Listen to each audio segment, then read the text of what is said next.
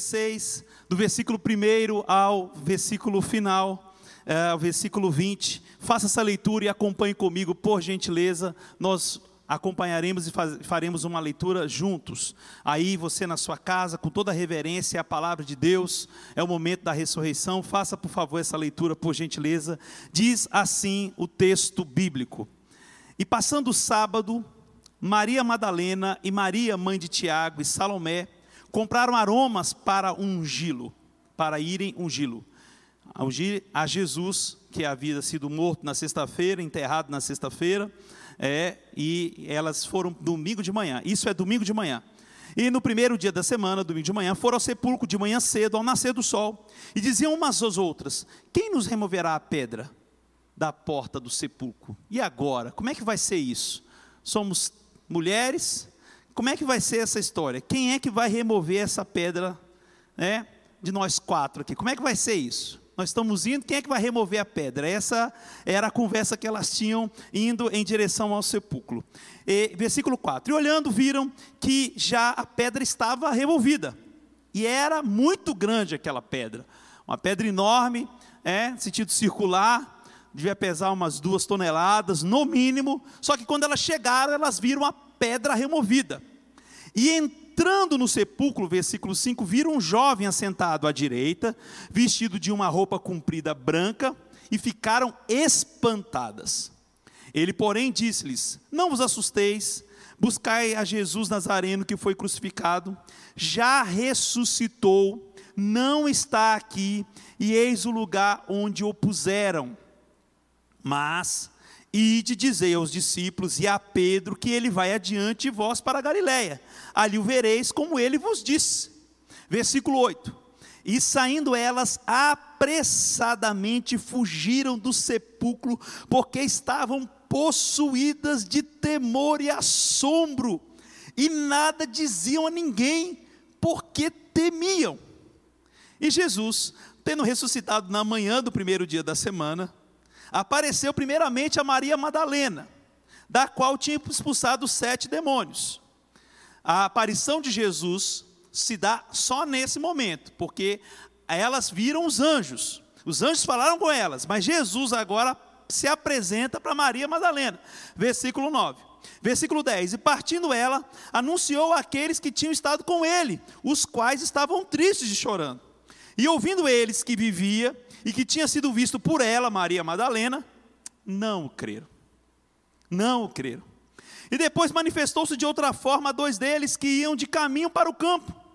E indo eles, anunciaram-lhe aos outros, mas nem ainda estes creram. Finalmente, finalmente apareceu aos onze, estando eles assentados juntamente, e lançou-lhes em rosto a sua incredulidade e dureza de coração por não haverem crido nos que tinham visto ressuscitado. Deixa eu repetir o versículo de número 14, porque ele é muito interessante. Finalmente apareceu aos onze, estando eles assentados juntamente, lançou-lhes em rosto a incredulidade e dureza de coração por não haverem crido nos que o tinham visto antes ressuscitado. E disse-lhes: Ide por todo o mundo, prega o evangelho a toda criatura, quem crer e for batizado será salvo, mas quem não crer será condenado. E estes sinais seguirão os que crerem, em meu nome expulsarão os demônios, falarão novas línguas, pegarão nas serpentes, e se beberem alguma coisa mortífera, não lhes fará dano algum, e, mão, e porão as mãos sobre os enfermos, e os curarão. Ora, o Senhor, depois de ter lhe falado, foi recebido no céu e assentou-se à direita de Deus. E eles, tendo partido, pregaram por todas as partes, cooperando com eles o Senhor e confirmando a palavra com os sinais que se seguiam. Amém. Ora, o tema dessa ministração é o seguinte: é esse caráter paradoxal, contraditório, contraditório de uma comissão em meio à ressurreição. E eu vou explicar o porquê disso. Eu fico imaginando que se nós tivéssemos a maior de todas as notícias, a notícia que iria abalar as estruturas da humanidade, se a gente fosse portador dessa notícia, se a gente tivesse um furo jornalístico, alguém nos confidenciasse a notícia das notícias, a maior de todas as notícias, o que, que a gente poder, o que, que a gente faria se a gente tivesse ou fosse portador dessa notícia? Fico imaginando nos dias de hoje. Por certo, as pessoas fariam um evento midiático de natureza, de proporções é, intergalaxiais, se a gente puder assim dizer, interplanetárias. Convocaria toda a imprensa, toda a mídia, toda a mídia, convocaria todo todo o acervo escrito, é, é, é, televisivo, radiofônico, para anunciar essa boa nova. E aqui começa essa, essa, esse critério paradoxal que eu estou falando. Porque se você observar, eu consigo dividir aqui três blocos desse anúncio de Jesus. E eu acho muito interessante, e eu quero muito que você acompanhe comigo, por isso que eu pedi para você deixar a sua Bíblia aberta, aí na sua casa, você que está me olhando aí, eu quero muito que você deixe a sua Bíblia aberta em Marcos capítulo 16, porque ele, ele sem dúvida é o mais sintético daqueles que escreveram os evangelhos sinópticos. É, é, e dele se originam tudo. Dizem que são as lembranças, as lembranças de Pedro, e que Marcos vai escrevendo as lembranças de Pedro. Mas ah, o interessante é que, conquanto ele seja muito sintético, muito resumido, a gente consegue se socorrer desses mesmos relatos nos outros evangelhos e a gente tem a noção ex exata daquilo que aconteceu. E é aqui que eu quero que você acompanhe comigo. Então veja bem, dos versículos primeiros, primeiro versículo primeiro até o versículo 8, a narrativa tem um foco muito objetivo: as mulheres. As mulheres, é, aquelas que não eram contadas nem nos censos dos milagres. Porque quando Jesus multiplicou os pães e os peixes, ele falou assim: ah, ele deu comida para cinco mil homens, tirando as mulheres e crianças. Mulheres e crianças não eram nem relatadas no censo. Essas aí foram aquelas que tiveram a primícia, a primazia de serem as primeiras portadoras da maior de todas as notícias: Jesus estava vivo. Olha que coisa interessante. E agora vamos para o texto em si. Diz o texto que elas então se dirigem para o sepulcro logo nas primeiras horas, porque é, é, é, tinham aquele cuidado que toda mulher tem, e elas se dirigem então agora, elas vão agora em direção, e a pergunta que se tem é: como é que a gente vai fazer quando a gente chegar lá para remover a pedra? E elas vão, elas vão conversando acerca disso. Agora acontece que quando elas chegam lá, olha, olha, olha a boa notícia já começava a se espalhar ali. Né? Se tivesse um pouquinho de percepção, elas veem que a pedra está removida. Olha, a, a primeira evidência é que a resposta à indagação dela já havia sido posta. Elas mais ainda, elas adentram o lugar do sepulcro e veem um jovem assentado de branco, e ele dá todas as respostas, as quais seriam suficientes para elas proclamarem o fato da maior notícia. Mas parece que Jesus faz questão que esse fato seja dessa forma, e eu só penso que é por uma coisa que eu vou revelar mais à frente para vocês. Então, a segunda evidência é que ela vê o anjo, o anjo fala com elas: Olha, vocês estão procurando alguém aqui, mas ele não está mais aqui. Eu lamento informar vocês que vieram com muitas boas intenções para dar uma, uma, uma, uma aromatizada nele, para dar uma limpada nele, mas ele não está mais aqui. Ele já ressuscitou. Não precisa vocês se preocuparem, ele já não está aqui. Diz o texto que elas ficam assombradas, de medo. E sabe o que elas fazem? Elas se calam. Ora, se eu tenho a pretensão de fazer o maior anúncio de todos os tempos, eu escolho um grupo de pessoas que diante desse anúncio, o que elas fazem? Elas se calam. Que coisa interessante isso. Se você agora conjugar essa passagem com João capítulo 20, do versículo 11 ao versículo 18, é que é mais interessante, porque o texto fala que duas voltam para contar para os discípulos que elas viram uma coisa muito, muito esquisita, mas uma fica chorando, que é Maria Madalena. O texto fala aquela que era possuída por demônios. Então o primeiro grupo era o grupo das mulheres. Agora o segundo é, o segundo grupo a quem Jesus se revela primeiramente, não é apenas, não carrega apenas o estigma de ser mulher, mas era aquela mulher que fora possuída por muitos homens e por demônios. Gente, isso é paradoxal demais. E aí o texto já de João 20 é muito esclarecedor, porque ela começa a chorar, aí vem um anjo e fala, por que choras, mulher? Por que você está chorando tanto? Não chores, mulher. E ela fala, levaram o meu Senhor, o meu Senhor foi levado, ah, levaram o meu Senhor, ah, me traz o corpo dele, eu quero ver o corpo dele, levaram o meu Senhor, eu falo assim, não, ele não está mais aqui, ele... mas ela não entende. O texto dá conta e ela continua chorando, me dá o corpo, eu quero o corpo. Porque ela saiu de casa pensando ver um Jesus estendido, estatalado, morto. O texto fala lá em João capítulo 20 que os anjos saem de cena e o próprio Jesus se apresenta. Ela vira e diz o texto que ela pensou que era o jardineiro. E ela fala: cadê o corpo, jardineiro? Você que cuida aqui, cadê o corpo? E aí Jesus fala assim: não, não está mais aqui, mas ela está entendendo, está falando com o jardineiro. E é interessante esse texto, a gente podia ficar só nele, mas eu quero ir muito mais além com vocês hoje, mandando um abraço para todos os nossos irmãos que estão nos, nos, no, nos, vendo, estão nos escutando, os meus amigos. Deus abençoe todos vocês. Quero mandar um abraço todo especial, é porque esse momento é muito simbólico para a gente como cristão. O Jefferson falou emocionado, e de fato é, é fato. Isso, isso nos emociona demais.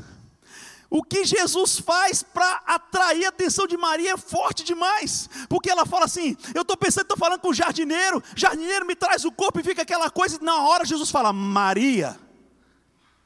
Quando Jesus fala Maria, ela vira e fala, Rabone.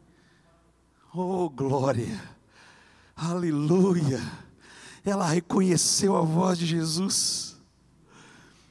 Porque quem sai para ver Jesus debaixo de um véu de lágrimas, não vai encontrar outra coisa que não seja decepção. Ela saiu de casa para ver Jesus morto. Jesus está vivo, então não tem problema. Eu quero dizer para você em alto e bom som: ele não está mais naquele sepulcro, ele está vivo, ele ressuscitou.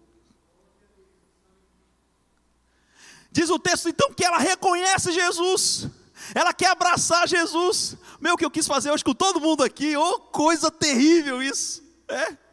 E eu não, não me toques, ainda não fui para o meu Senhor, o nosso relacionamento agora vai ser um pouco diferente. Não é verdade? Você vai ter que me conhecer agora por fé, não apenas por toque, mas por fé. É? E Jesus fala assim: volta lá e fala. E agora volte comigo aqui para o texto que nós estamos lendo. Por favor, volte comigo. É?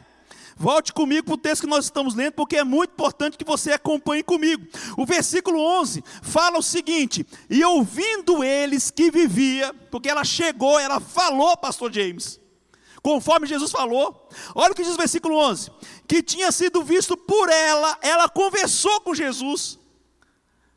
O primeiro, primeiro caso, a gente pode dar até um desconto, porque as mulheres voltaram e falaram assim: Nós vimos o anjo, o anjo falou que não estava mais lá. Não. Ela falou que viu falou com Jesus. Olha o que diz o versículo 11: Não o creram. Então, a maior notícia de todos os, tempos, todos os tempos elege como primeiro grupo de pessoas para relatarem mulheres discriminadas no seu tempo. Elege um segundo grupo para ser revelado uma mulher que era prostituta e havia sido endemoniada. Ah, essa é endemoniada. Imagina que foi mais ou menos por aí. Aí o versículo subsequente, que é o versículo 12, fala o seguinte: E depois manifestou-se de outra forma, de outro modo. E sobre isso eu preguei há 15 dias, então não vou dar spoiler da minha pregação de 15 dias atrás. Você vai entrar aqui no, no nosso endereço no YouTube, ó, fazendo propaganda. Vai ver a nossa ministração de 15 dias atrás, quando eu falei de uma boa notícia. Marcos sintetiza a passagem de Lucas, capítulo 24, mais de 21 versículos em dois. Mas acompanhe comigo. E depois manifestou-se de outra forma a dois deles que iam de caminho para o campo. Versículo 13: Indo eles anunciaram-lhe aos outros, mas estes ainda não o creram. O relato é aquele que eu falei há 15 dias atrás, de Jesus chegando em dois viajantes que estão indo para o caminho de Emaús. Esse é o versículo 12. E Jesus chega e pergunta das notícias, eles falam, eles falam as notícias acerca da morte de Jesus. Jesus fala quais? Jesus começa a falar e coloca eles para falar, eles colocam para fora. E aí, quando Jesus está chegando próximo à cidade, faz menção de faz, fazer um outro trajeto, fala, não, vão com a gente. Naquele momento, então, na ceia, no, no partido do pão, eles reconhecem Jesus e eles saem correndo falando que Jesus ressuscitou. Esse é o versículo 12 e 13. Agora, leia com atenção o versículo 13 comigo. Indo estes, anunciaram aos outros, Yara, mas nem ainda estes o creram. Eu falei, meu Deus do céu, tá difícil. Porque sai e anuncia as mulheres. Elas tremendo não falaram nada. Fala para Maria. E eles não creram. Jesus se revela a dois outros discípulos. Eu fiquei imaginando, por que eles não creram? Talvez tenha uma pista interessante aqui nesse texto, conjugado com Lucas capítulo 24. O texto lá fala que um deles chamava Cleopas. Cleopas não é nome de judeu. Então possa ser que eles tiveram assim um pé atrás, assim, esse cara, esse cara tá com a gente, mas não é bem da gente. Esse cara é um mestiço. Eu, eu, eu não confio muito nesse cara, não. Tem um negócio com ele aí, não sei, não confio muito com ele. Essa fonte não é genuína não é uma fonte autêntica. Ele deve ser um judeu mestiço. Não creram, primeiramente, porque eram as mulheres. Não creram em segundo lugar, porque foram uma endemoniada que falou. Não creram em terceiro plano, porque eram mestiços. Aí Jesus falou assim: agora chega. Agora acabou. Você está comigo? Acompanhe comigo então agora. Versículo 13 fala: Indo estes anunciar aos outros, mas estes ainda não creram. Não creram, talvez por essa razão. Jesus falou assim: time out, acabou. Versículo 14. Versículo 14. O versículo 14 é forte. Jesus se revela às mulheres, se revela a Maria Madalena, se revela aos dois. Eles não queiram. Aí Jesus vai e fala assim: agora, vem comigo. Finalmente apareceu aos onze, estando eles assentados juntamente, e lançou-lhes em rosto a sua incredulidade, dureza de coração por não haverem crido nos que o já tinham visto ressuscitado. Eu imagino como é que foi essa cena, né? Mateus dá essa tônica, né? Eles estão reunidos, Jesus entra e fala: Pai seja convosco. É? Assim, tem que fazer Pai seja convosco, porque senão mundo saia correndo. Imagina essa cena. Agora Jesus vai e diz o texto, versículo 14, acompanhe comigo, é forte aqui. Lançou-lhes em rosto a incredulidade deles. Vocês não acreditaram nas minhas testemunhas. E por que vocês não acreditaram? Só porque foram as mulheres? E por que vocês não acreditaram? Só porque foi Maria Madalena? E por que vocês não acreditaram? Só porque era um discípulo que não era puro sangue? Por que, que vocês não acreditaram? Lançou em rosto, seus incrédulos. Tudo que eu falei que ia acontecer, de fato aconteceu. E vocês se recusaram a acreditar. Jesus lançou em rosto a incredulidade deles. Eu vejo esse texto, e com muita autoridade eu quero dizer mais uma vez: existe uma grande corrente por aí que fala que isso é um objeto fruto da imaginação de alguns, que isso é uma alegoria, que isso é uma história, que esse fato é um fato que não pode ser comprovado, que esse fato é um fato que não pode ser. E aí eu começo a entender por que, que Jesus fez isso. Eu só consigo entender por que, que Jesus fez isso. Por que, que Jesus elegeu como os portadores da maior notícia de todos os tempos, esses grupos de pessoas às quais eu falei. Quem revela isso para mim é o apóstolo Paulo. O apóstolo Paulo fala que Deus escolheu as coisas pequenas desse mundo. Deus escolheu as coisas frágeis desse mundo.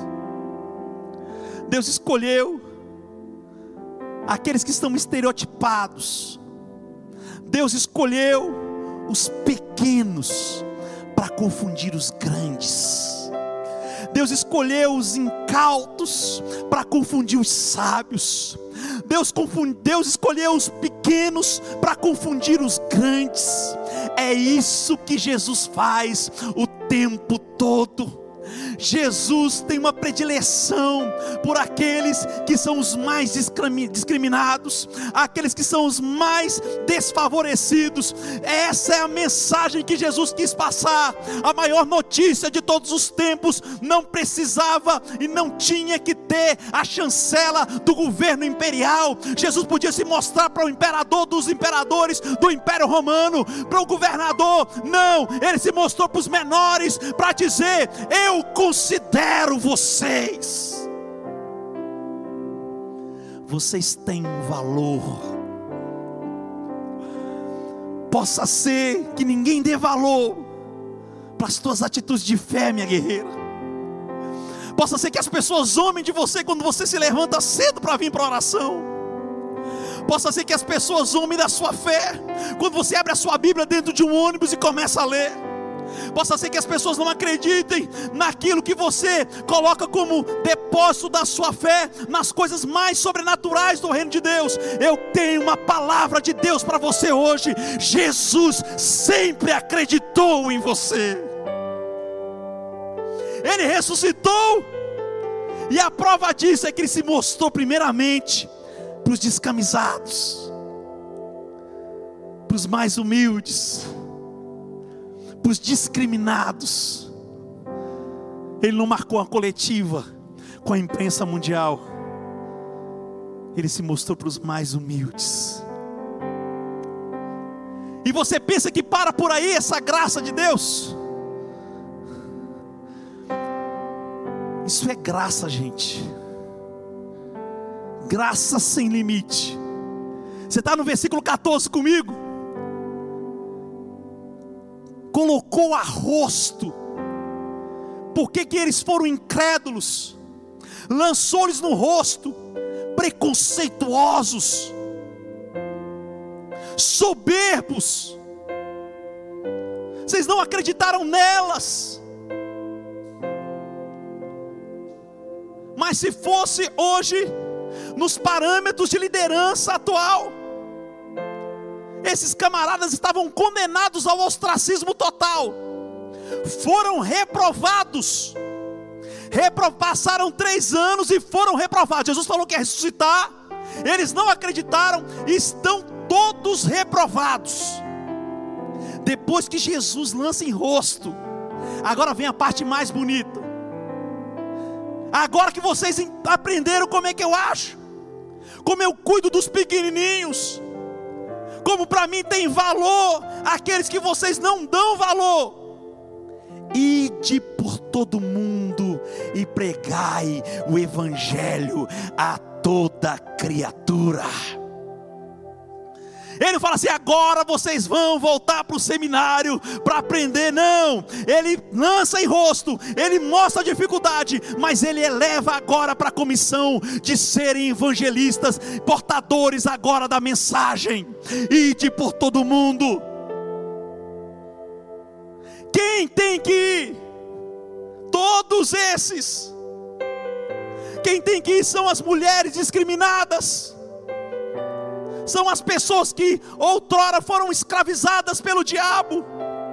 Foram aqueles sem pátria estrangeiros. Foram esses que Deus elegeu como objeto daqueles que são portadores das boas novas.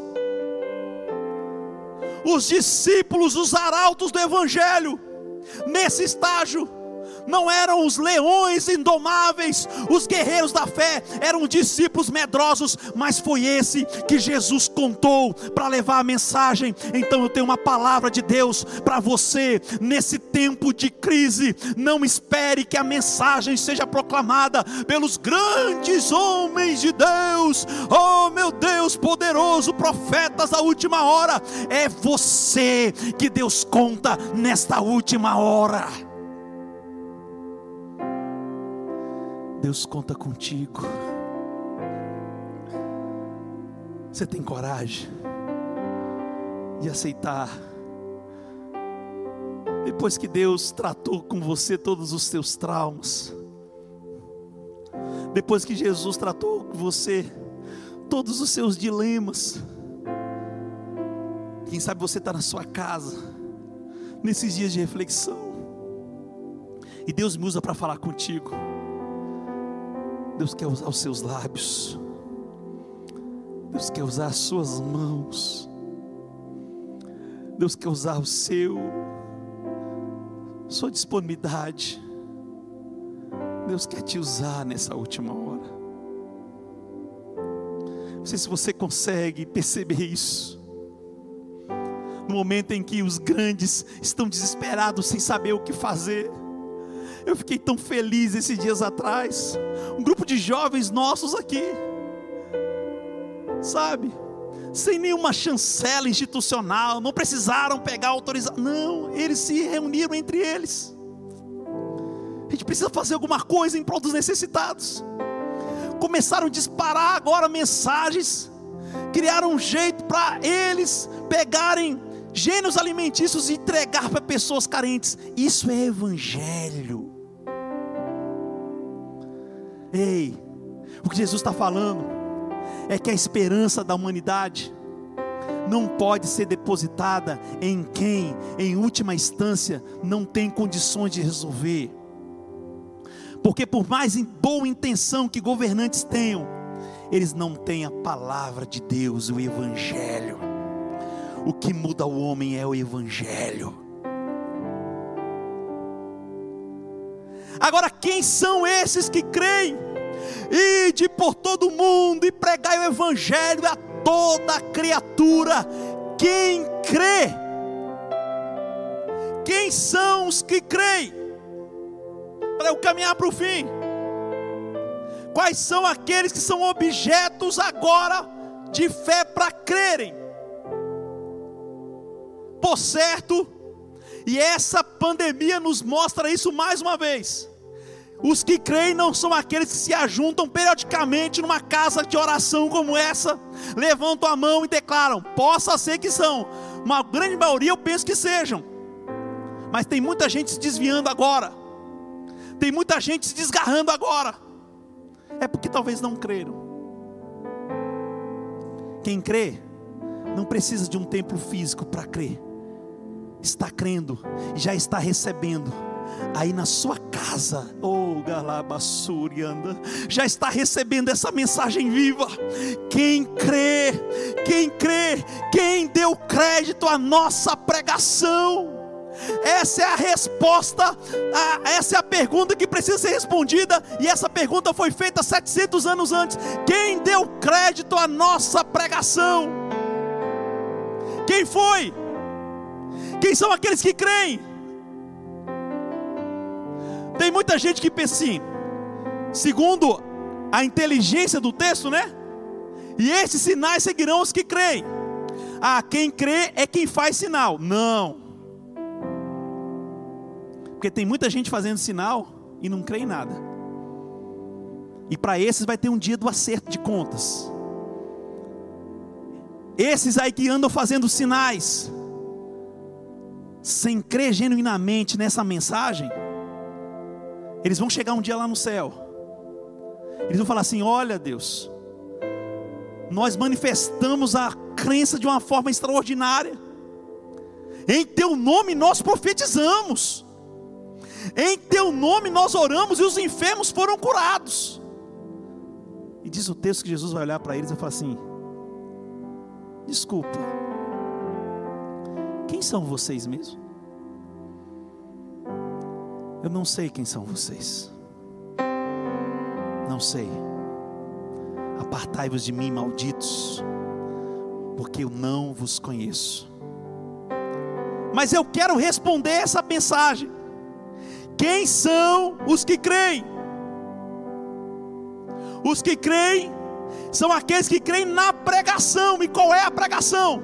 A pregação é uma só, porque ele foi subindo como um renovo em uma terra seca. Ele não tinha beleza e nem formosura, e olhando para ele, não havia boa aparência, e as pessoas escondiam o rosto. Ele foi desprezado, ele foi moído pelas nossas transgressões e ferido pelas nossas iniquidades. O castigo que nos traz a paz estava sobre ele e sobre as suas pisaduras nós fomos sarados. Sabe quem são os que creem? É quem olha para a cruz e não vê apenas Jesus, mas vê alguém que se martirizou para nos salvar. Que creem são aqueles que não veem apenas um sepulcro vazio, ornamental, mas creem que Jesus morreu, está sentado à direita do Pai e ressuscitado e vivo. Creem são aqueles que vão se assentar com Ele nas regiões celestes em Cristo Jesus. São estes os que creem. Você crê? Então adore a Deus aí. Se você crê, dê um brado de glória a Deus aí. Se você crê, essa é a mensagem. Não são os que creem nos milagres, são os que creem na pregação.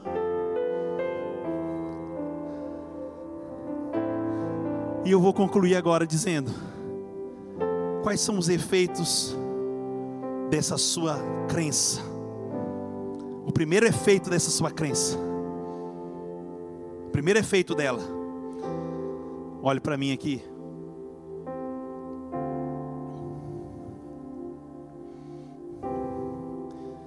É que você nunca mais, nunca mais vai ter medo de potestades e principados, de demônios, de seres malignos. Quem crer e for batizado será salvo, mas quem não crer já está condenado. E diz o texto, e diz o texto, e esses sinais seguirão aos que crerem, e em meu nome expulsarão os demônios. Se você crê, recebe a autoridade de Deus para ir contra todo principado e potestade que, quem sabe, tem atormentado o teu sono, tem tirado você do seu lugar de conforto, tem tirado você e tem colocado você, quem sabe, no vale da depressão e da angústia. São principados e potestades em nome de Jesus. Se você crê, você não teme as, dos demônios e as potestades, Deus é contigo. Esse é o poder da comissão daquele que ressuscitou. Se você crê, acompanhe mais comigo. Eu estou no versículo 17. E agora vou para o versículo 18.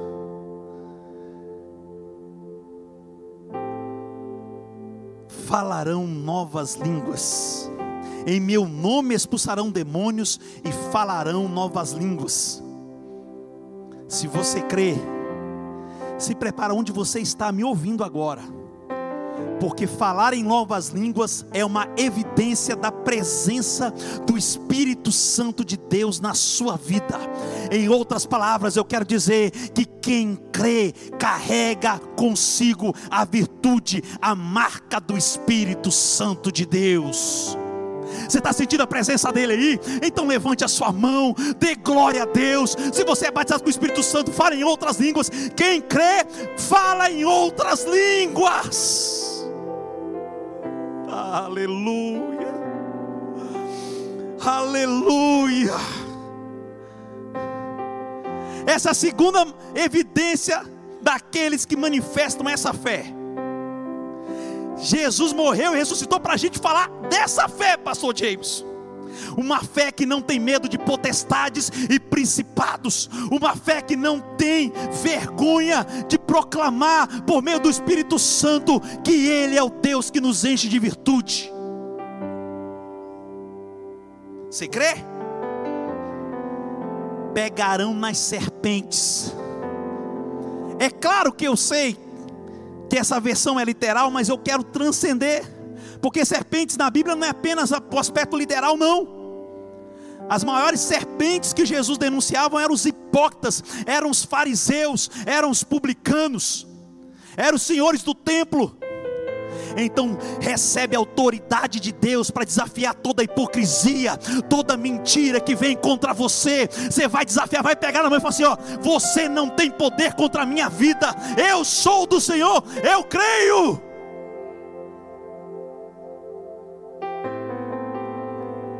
Agora recebe essa palavra de Deus. Eu já estou caminhando para o fim, Pastor James. Está muito forte a presença de Deus.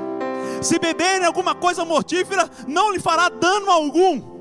Em outras palavras, você está desintoxicado de qualquer veneno, e eu não estou falando apenas do veneno físico, não, o veneno da intriga, o veneno da maldade, isso não vai ter poder de te pegar. Você crê, Jesus é o que nos garante isso pela Sua palavra toda inveja, toda mentira, todo olhar maligno contra ti, que quer te envenenar a alma, não tem poder contra a tua vida.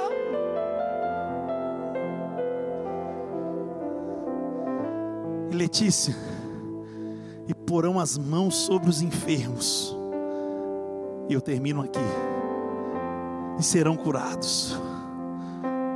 Ora, claro, se você crê na ressurreição, o que é o que é se você pode mais, você pode menos. Se Jesus ressuscitou, o que é a Covid-19, o que é a enfermidade do momento aí, em nome de Jesus, com a autoridade dele, na permissão dele, sendo a vontade dele, você vai orar e vai repreender esse mal. E eu conclamo agora a noiva do Cordeiro, que fique de pé agora e levante a sua mão para o céu agora. E nós vamos fazer uma oração de autoridade, porque nós cremos num Deus que muda a história, nós queremos num Deus que nos comissionou para isso, para não temer os principados e as potestades, para ser cheio do Espírito Santo de Deus, oh, para ficar livre de qualquer veneno. Deus nos comissionou para levantar as mãos e para agora proclamar as verdades dele. Senhor, meu Deus e meu Pai, a tua igreja está reunida, não fisicamente, mas nos lares agora,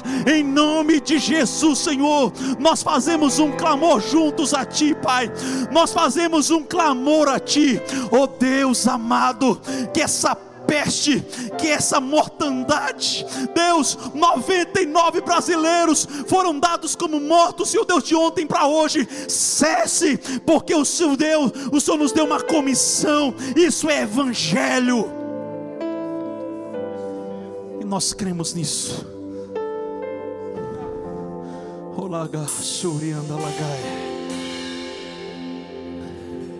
Pega a sua família agora. E nós vamos para um lugar secreto em Deus. Nós vamos hoje nos permitirmos para um lugar secreto em Deus. sabe o que, que vai acontecer? Quando você vai para um lugar secreto em Deus, Deus vai te visitar. Deus vai ao seu encontro. Deus vai visitar a sua casa agora. Deus vai visitar você que está no ônibus ouvindo essa palavra. Em qualquer lugar e em qualquer que seja a hora, Deus vai te visitar. Faz um momento agora, você e Deus.